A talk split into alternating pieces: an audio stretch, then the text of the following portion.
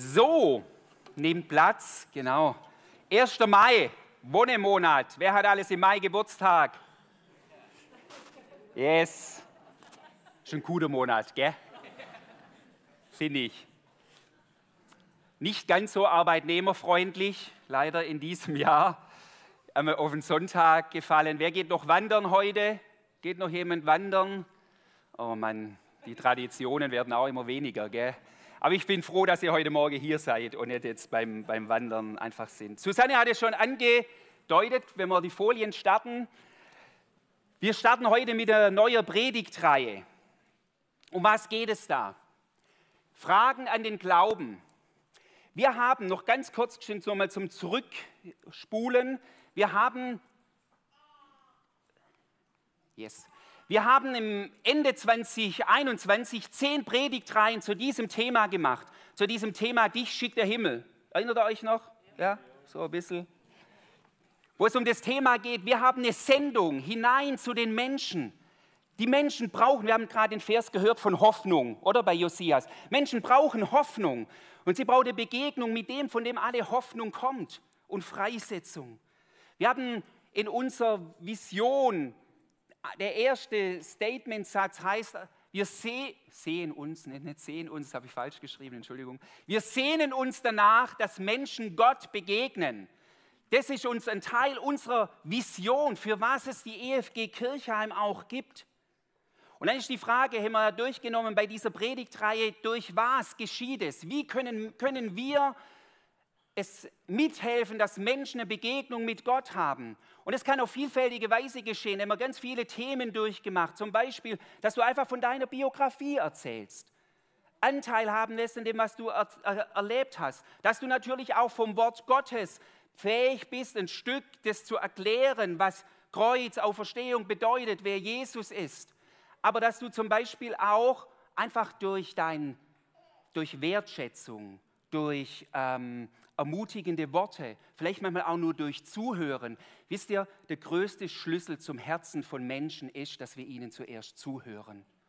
Menschen müssen wahrgenommen werden. Da haben wir ein Thema gehabt, eintauchen in die Lebenswelt anderer. Und dann das Thema war auch Gebet. Zum Beispiel dein Arbeitskollege klagt über Kopfschmerzen. Da kannst du ihm sagen, ich habe Aspirin in der Tasche. Ja, kann man vielleicht auch machen. Oder du sagst, kann ich für dich beten?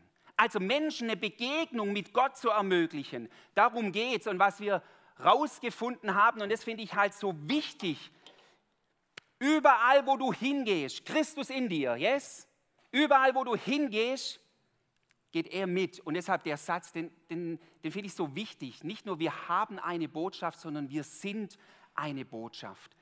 Du bist eine Botschaft, indem das durch dich Gott auch wirkt dass Menschen sehen, dass Glaube nichts Verstaubtes ist, sondern so etwas Kostbares.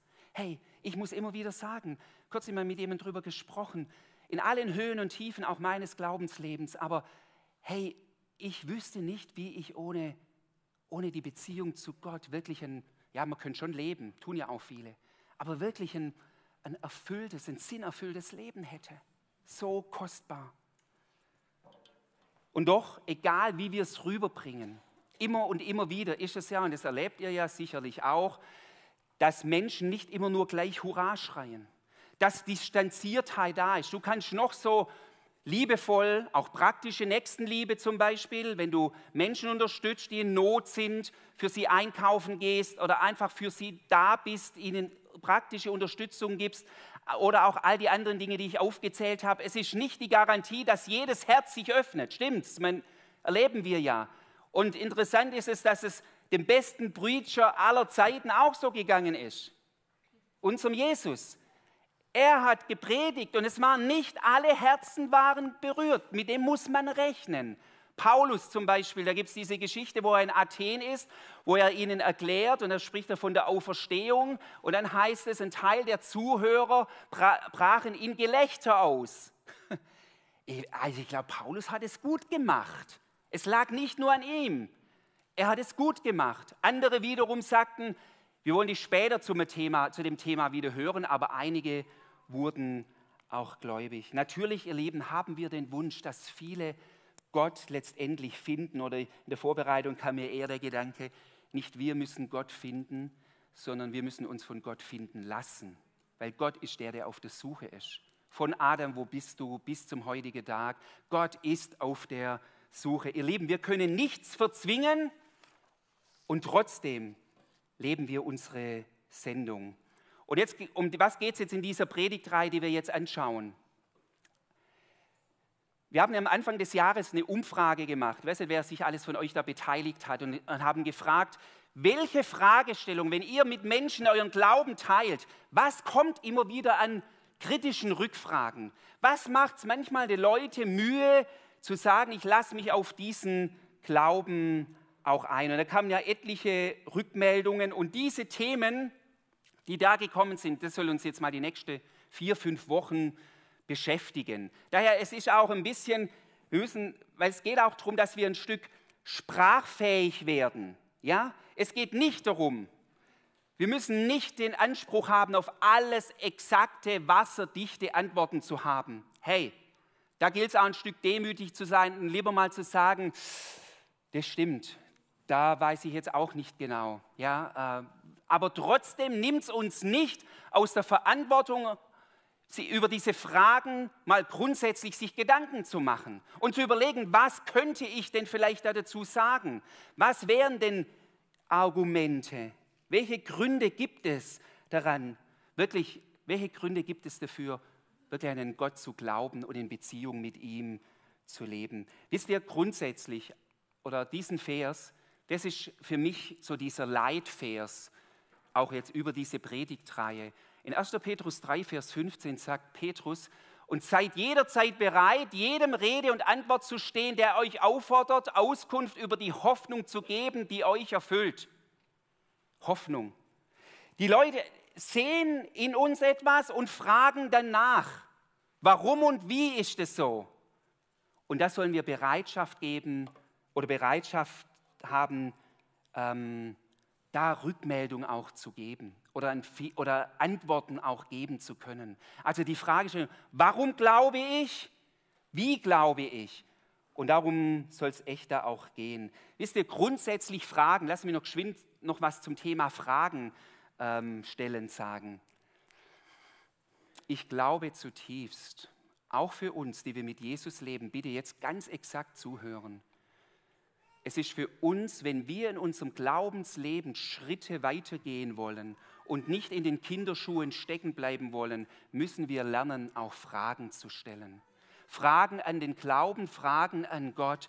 Für Leute, für die immer alles wasserdicht ganz klar ist. Ich glaube, dann ist vielleicht für dich alles klar und du lebst nie irgendwie in einer Verunsicherung, weil Fragen stellen kann auch manchmal Verunsicherung mal bedeuten, aber dann lebst du in einer relativ deiner kleinen, abgeschotteten, frommen Welt.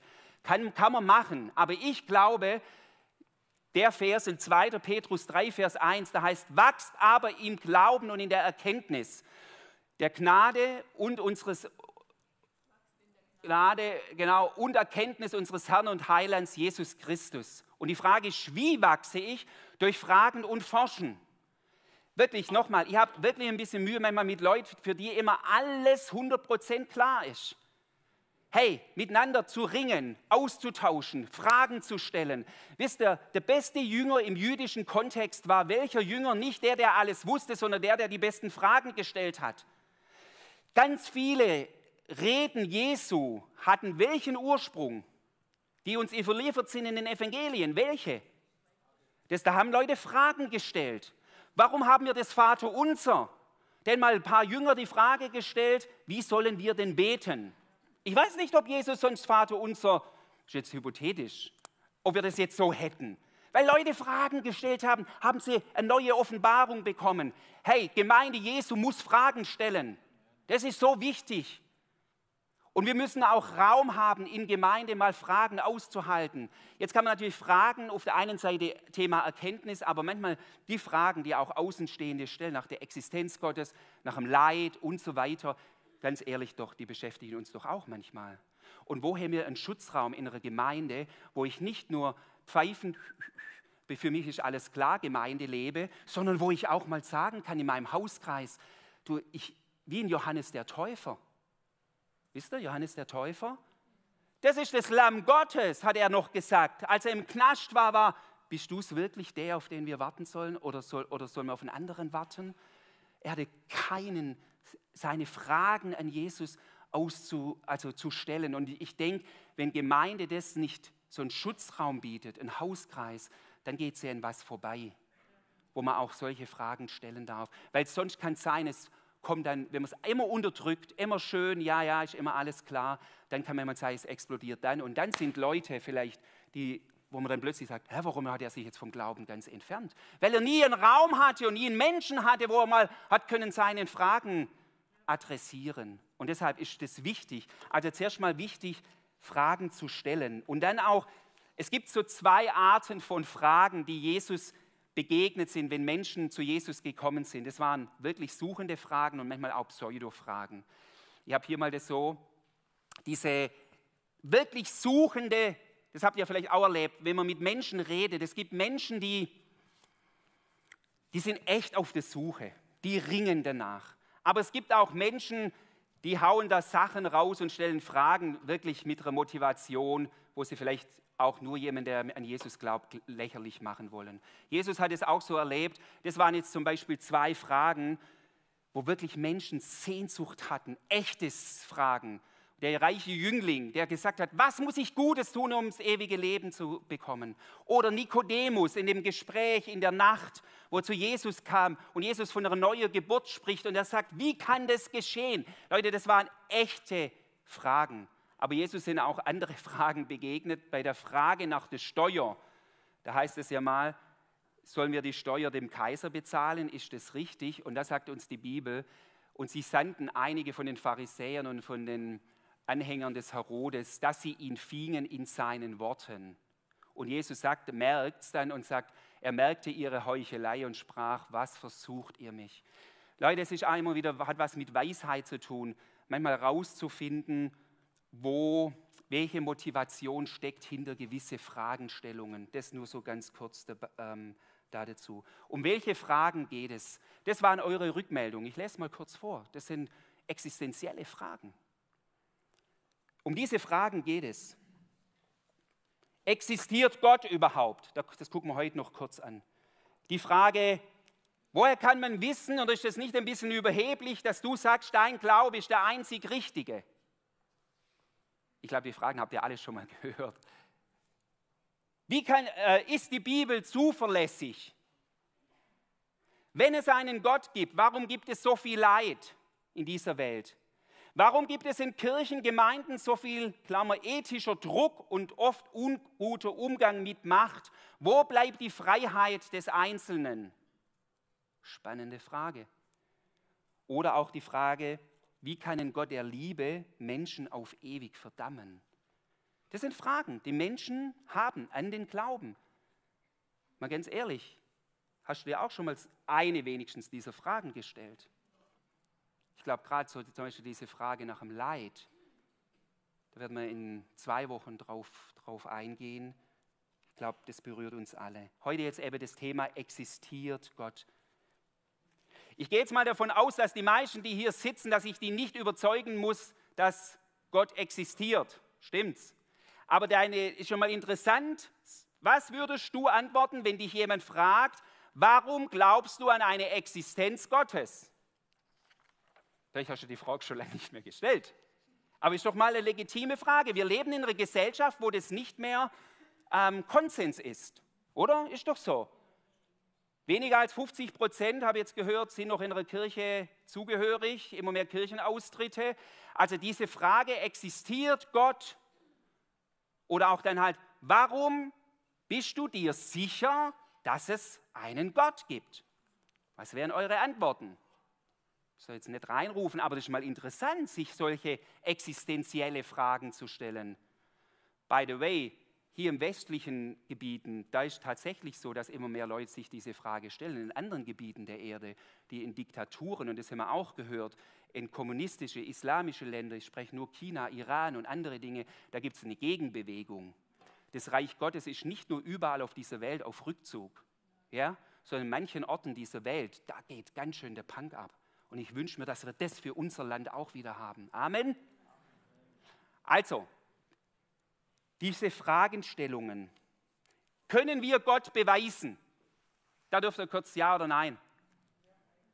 Ja? Nein? Und manche schütteln Kopf. Nein. Also wir alles. Ich würde sagen, wir können Gott nicht beweisen, aber es gibt gute Hinweise, Indizien, an ihn zu glauben. Und die möchte ich kurz mit euch teilen. so als, als Leitvers, wenn man oft so denkt, manchmal Glaube und Verstand, das sind zwei Dinge, die auseinanderdriften. Wenn wir mal Dinge genau angucken, und ich habe das echte Stück recherchiert, da können wir natürlich ein ganzes Tagesseminar drüber machen. Glaube ist nicht nur für die, die ihr Hirn ausschalten, sondern Glaube ist für diejenigen, die genau hinschauen und ihr Hirn einschalten.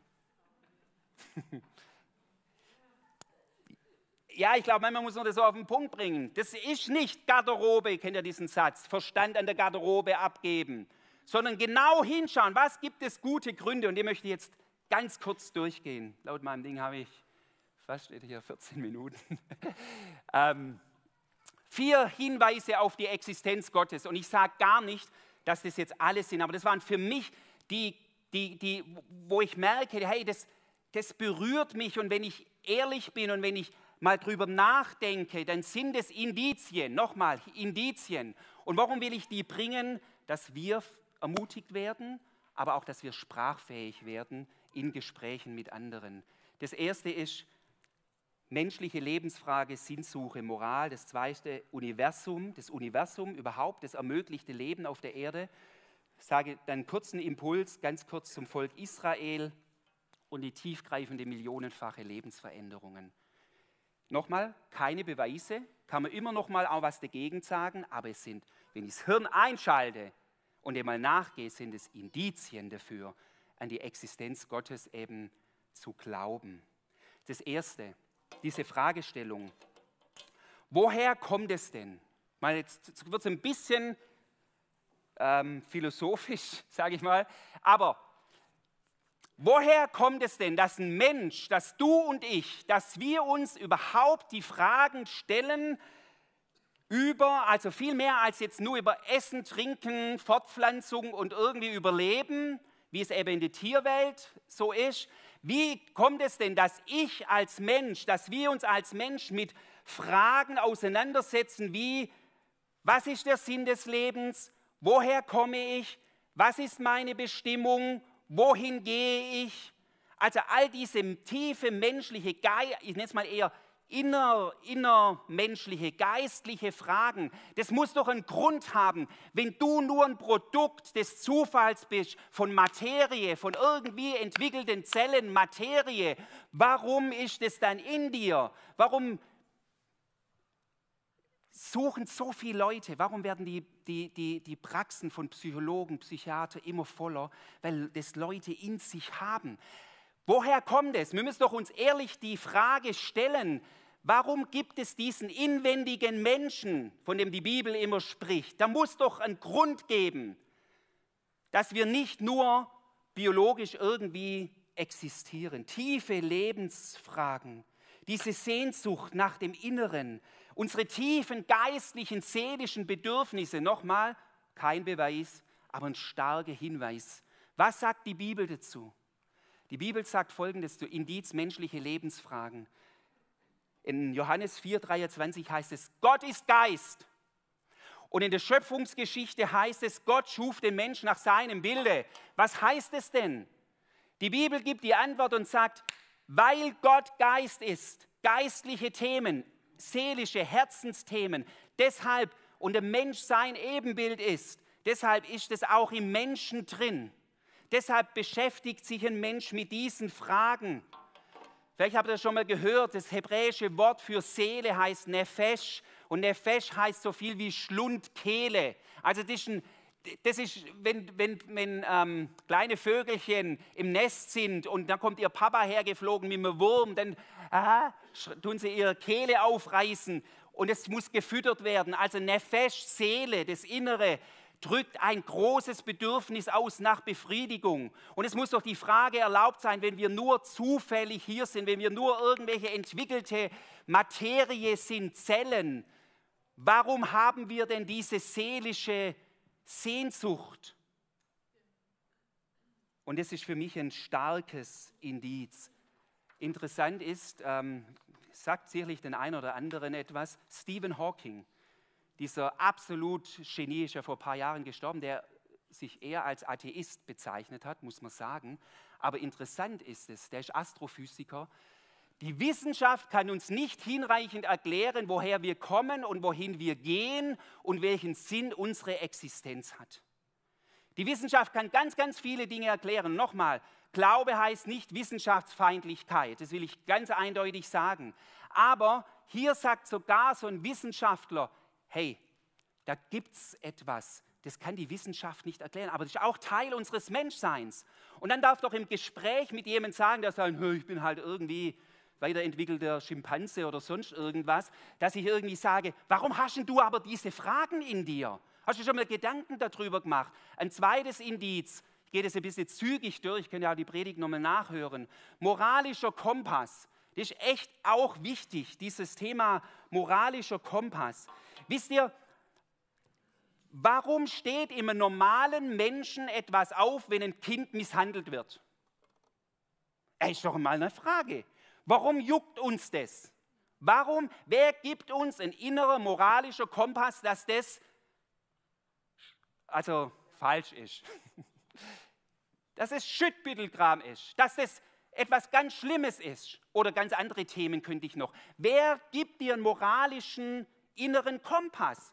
Und es geht durch Klar ein paar abnormale Dinge, ich rede vom normalen Menschen es geht durch die Menschheit hindurch. Woher kommt dieser Sinn, dieser moralische Kompass? Warum leben wir nicht wie in der Tierwelt, gefressen und gefressen werden? Das Stärkere setzt sich nur durch.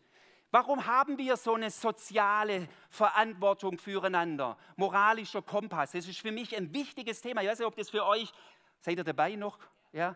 Also, das ist so wichtig, dass wir uns mal über die Dinge Gedanken machen. Und da finde ich einen Vers, ah, den habt ihr hier schon, Römer 2, Vers 15, da sagt Paulus über die Heiden, die nicht an Gott glauben und sagt, durch ihr Verhalten zeigen sie, dass Gottes Gesetz in ihr Herz geschrieben ist, denn ihr eigenes Gewissen und ihre Gedanken klagen sie an, entweder oder, an oder bestätigen, dass sie das Richtige tun. Ja, Gott hat wie das Gewissen etwas in den Menschen hineingelegt.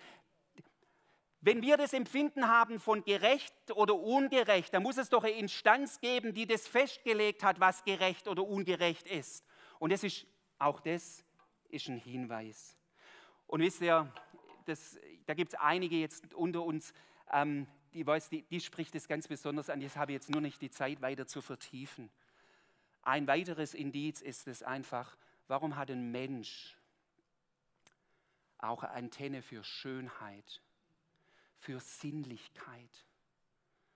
Ähm, warum berührt es unser Herz, wenn wir einen Regenbogen sehen, wenn wir jetzt im Frühling in die Natur rausgehen, wenn wir hier Künstler, wenn wir ein Bild betrachten? Woher kommt es denn? Dass wir einen Sinn für Schönheit haben, für Sinnhaftigkeit.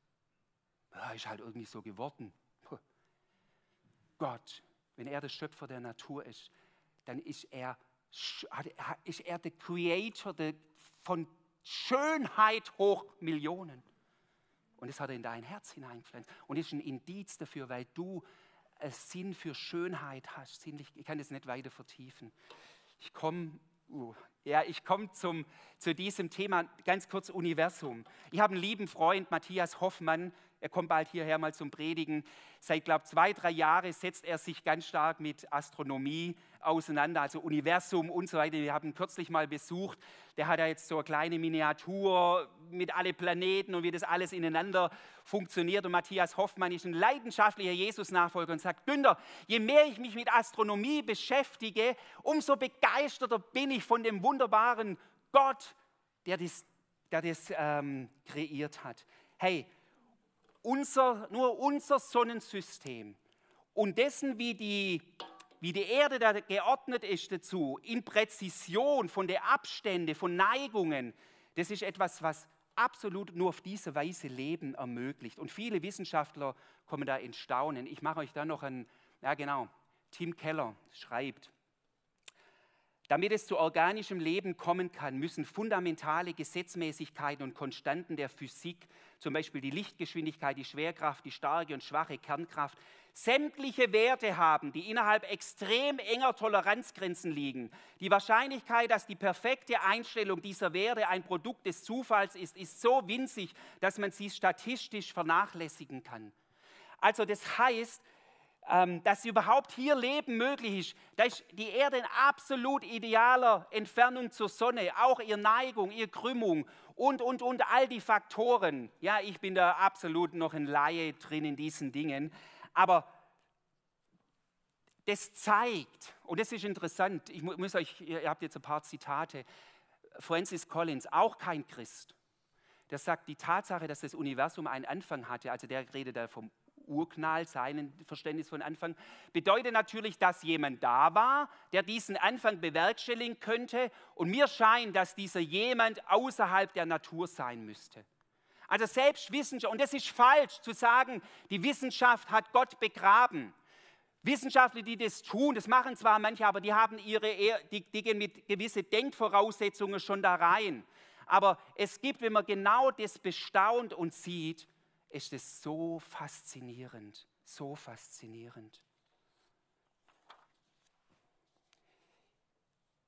Jede Zelle, ich habe kürzlich mal noch eine Predigt dazu angehört, jede Zelle unseres Körpers hat 100 Milliarden Atome und ist eine absolute, wunderbare Mikrominiaturfabrik, unendlich komplexer als jene von Menschen erfundenen Maschinen. Und dann gibt es diesen Verse in Römer 1, auch hier, seit Erschaffung der Welt haben die Menschen die Erde und den Himmel und alles, ich muss es hier lesen, Seit Erschaffung der Welt haben die Menschen die Erde und den Himmel und alles gesehen, was Gott geschaffen hat und können daran ihn, den unsichtbaren Gott, in seiner ewigen Macht und seinem göttlichen Wesen klar erkennen. Auch kein Beweis, aber ein Indiz. Dieses wunderbare Welt, wie sie angeordnet ist, wie das in Perfektion. Auch hier kann ich nicht tiefer eingehen. Jetzt mache ich noch ganz schnell zwei Dinge. Ähm, ein Hinweis für mich auch kein Indiz, äh, kein Beweis, aber ein Hinweis für mich ist Israel. An diesem Volk zeigt sich aus meinem Verstehen etwas, ist ein Indiz für die Existenz Gottes.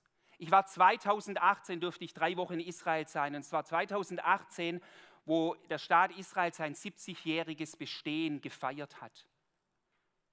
Drei Jahre, 1948 wurde der Staat Israel gegründet, drei Jahre nach dem Holocaust, was Susanne am Anfang gesagt hat, sechs Millionen Juden ermordet, meines Wissens ein Drittel der jüdischen Weltbevölkerung, wo das wirklich kurz danach, wo, wo das Judentum hätte sollen ausgerottet werden, drei Jahre später entsteht der Staat Israel, wird angegriffen von einer Vielzahl von Feinden, kann überleben Yom Kippur, nee, zuerst der Sechstagekrieg 67, später, glaube 72, Yom Kippur-Krieg. Eigentlich militärische Übermacht, nicht nachvollziehbar und sie können sich durchsetzen. Und wir sehen jetzt gerade, auch jetzt in der Ukraine, diese sogenannte, weiß nicht, ob ihr das Wort kennt, Aliyah, dieses Rückkehr der Juden in ihr Land. Seit 1948 zeigt sich das. 70 nach Christus wurde der Tempel in Jerusalem zerstört. 70 nach Christus. 1948, das heißt 1800, paar zerquetschte Jahre später, kommt dieses Wort aus Hesekiel 11, Vers 17. So spricht Gott der Herr. Ich will euch zusammenbringen aus den Völkern und will euch sammeln aus den Ländern, in die ihr zerstreut seid und will euch das Land Israel geben. Auch kein Beweis. Aber Israel, Leute, ist immer im Fokus der Weltpolitik. Israel, das, das immer fortwährende Volk Gottes. Ein klarer, aus meiner Sicht, Indiz. Und jetzt komme ich zum Schluss. Ihr habt gesagt, veränderte Menschen. Da sitzen viele hier, die das bezeugen können. Millionenfach veränderte Leben.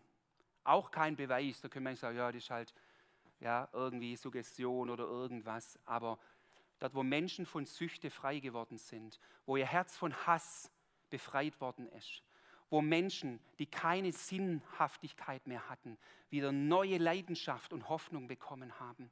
Wo Menschen in Unversöhnlichkeit gelebt haben, in verhärtete Beziehungen erlebt haben, was die Kraft der Vergebung und der Versöhnung bedeutet. Wo Menschen übernatürlich das Wirken Gottes erlebt haben.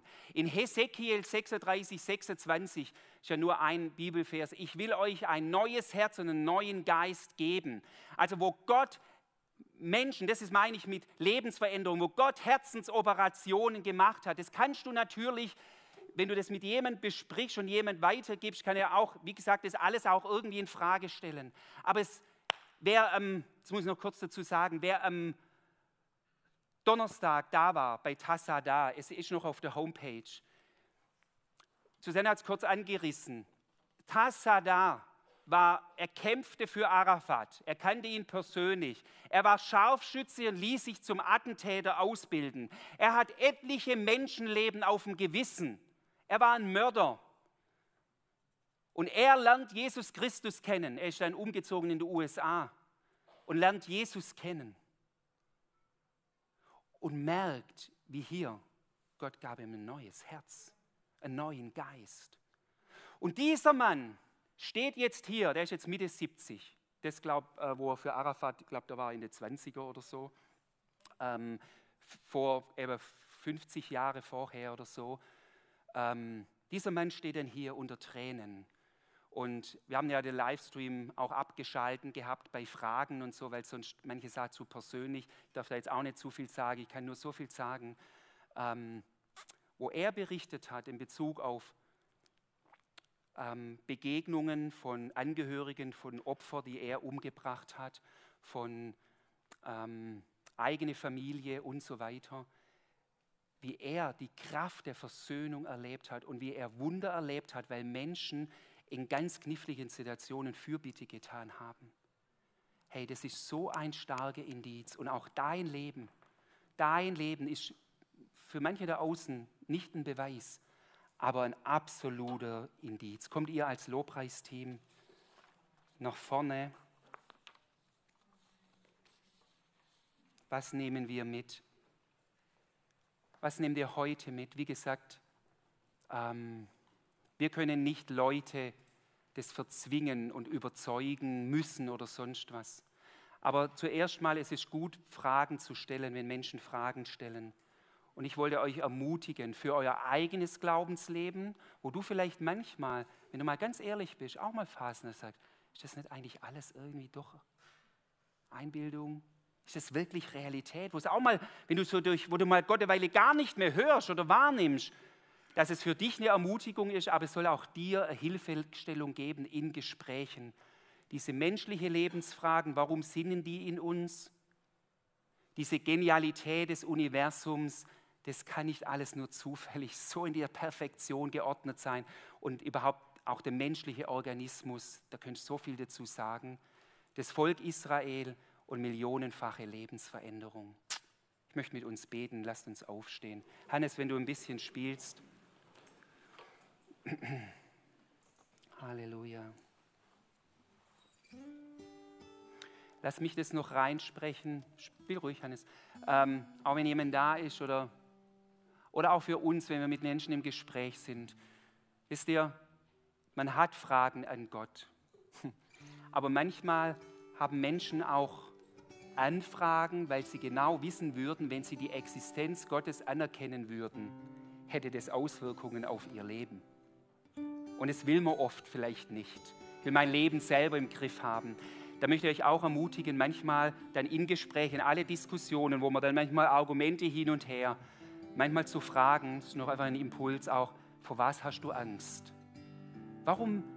Und dann kannst du einfach sagen, ja, es hat Auswirkungen, absolut, es hat Auswirkungen, aber es hat die besten Auswirkungen, die es je für ein Leben haben kann. Oh, Halleluja. Lebendiger Gott, wir sind hier, weil es dich gibt. Ohne dich gäbe es diese wunderbare Erde nicht, das wunderbare Universum nicht. Ohne dich gäbe es uns als Gemeinde nicht, jeden Einzelnen nicht, gäbe es Josias nicht. Ohne dich gäbe es, wäre nichts. Aber du bist alles in allem. Vater, ich bete, dass echt diese Predigt und diese nächsten Wochen, wo wir auch über weitere Fragestellungen, dass es uns neu stärkt und ermutigt, Herr, weiterzugehen, vorwärts zu gehen, wo du uns leitest. Ich bete nochmal, ich will das nochmal aufgreifen, was ich vorher gesagt habe mit den Augensalben. Ich bete nochmal jedem Einzelnen, der hier ist, dass du ihm die Augen, die Herzensaugen öffnest für deine Realität. Für deine Realität. Und wenn jemand hier ist, auch im Livestream oder hier vor Ort und noch keine Beziehung zu Jesus hat, dann will ich dich herausfordern und sagen, prüfe es bitte nochmal ganz ehrlich, auch das, was du jetzt gehört hast. Und ob nicht mehr Gründe dafür sprechen, dich auf diesen Jesus auch einzulassen. Wenn jemand hier ist, auch hier jetzt gerade, ich möchte gerade einen Raum geben, ähm, der das möchte, der sagt, ja Jesus, ich möchte mich auf dich einlassen, dann kannst du kurz an dem Platz, wo du bist, einfach deine Hand heben. Ist jemand hier, der das möchte?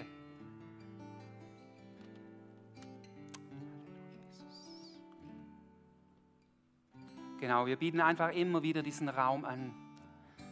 Jesus, und so danken wir dir, dass du jeden von uns siehst. Geben dir, Herr, die Ehre.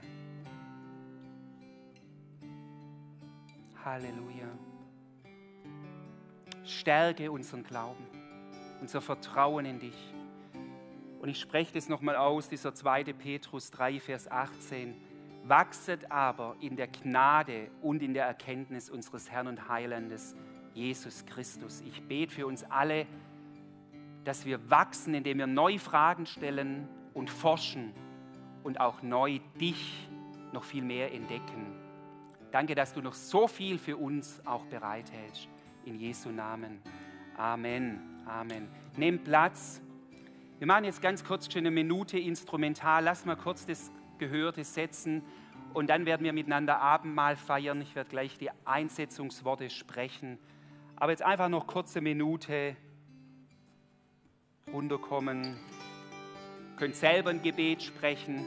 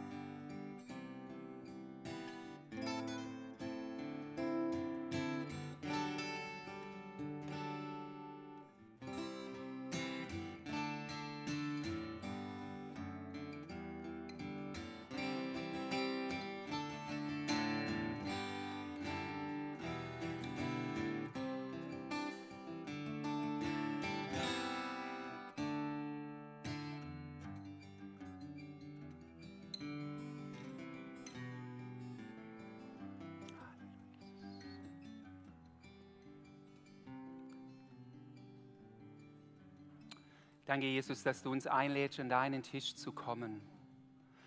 Und dein Tisch ist ein Tisch der Vergewisserung. Sprecht es so über uns aus. In den Einsetzungsworten heißt es ja immer wieder, das tut zu meinem Gedächtnis. Warum war Jesus das so wichtig, dass wir mir das Abendmahl feiern? Dass wir uns seiner Realität und vor allem aus seinem Heilswerk uns immer und immer wieder vergewissern. Es will uns immer wieder Dinge rauslösen und ich danke dir, Jesus, dass wir das nehmen dürfen aus deiner Hand. Und der Herr Jesus in der Nacht, der er verraten wurde, in der Nacht, in der du, Jesus, verraten wurdest, da nahmst du das Brot, sprachst das Dankgebet, und es war das jüdische Dankgebet, Gepriesen sei der Herr, unser Gott, König der ganzen Welt, der das Brot aus der Erde hervorbringt. Du hast es gebrochen, gabst ihnen, gabst deinen Jüngern und gibst es heute auch uns und sprichst: Nehmet hin und esset. Das ist mein Leib, der für euch gegeben ist. Und Jesus, das gleiche nach dem Mahl hast du den Kelch genommen und hast ihn deinen Jüngern gereicht, hast das Dankgebet gesprochen. Gepriesen sei der Herr, unser Gott, König der ganzen Welt, der uns die Frucht des Weinstocks schenkt. Und hast den Kelch deinen Jüngern gegeben und gibst ihn auch heute uns und sagst, nimm, nimm, nehmt vom Kelch des Heils, des neuen Bundes zur Vergebung eurer Sünden. Und immer wieder, wenn ihr davon esst und trinkt, so verkündigt ihr mein Tod bis zu dem Tag, an dem ich wiederkomme. Und so beten wir dich jetzt an und ich segne jetzt die Gaben, die jetzt durch die Reihen gehen. Und bete, Herr, dass es unseren Glauben auch neu stärkt, indem wir in den Zeichen erkennen können, mit was für einer unfassbaren Liebe, aber auch welche Erlösungskraft in diesem neuen Bund ist, Herr. Diesen Bund der Gnade, den wir jetzt empfangen dürfen. Alle Ehre gebührt dir, Vater, Sohn und Heiliger Geist. Amen. Amen. Ihr Lieben, das wird jetzt durch die Reihen gebracht. Das Lobpreisteam wird nebenher einfach eine Instrumental, aber auch zwei Lobpreislieder spielen. Empfangt jetzt. Auch euch zu Hause im Livestream möchte ich noch sagen, stoppt kurz den Livestream und holt euch Brot, Saft, Wein, feiert, wenn ihr mit mehreren zusammen seid, feiert miteinander jetzt auch das Abendmahl. Wenn du alleine bist, der Geist Gottes ist gegenwärtig, du kannst auch in der Gegenwart Gottes jetzt für dich die Gaben zu dir nehmen, zur Vergewisserung, zur Stärkung deines, unseres Glaubens in Jesu Namen. Amen. Amen.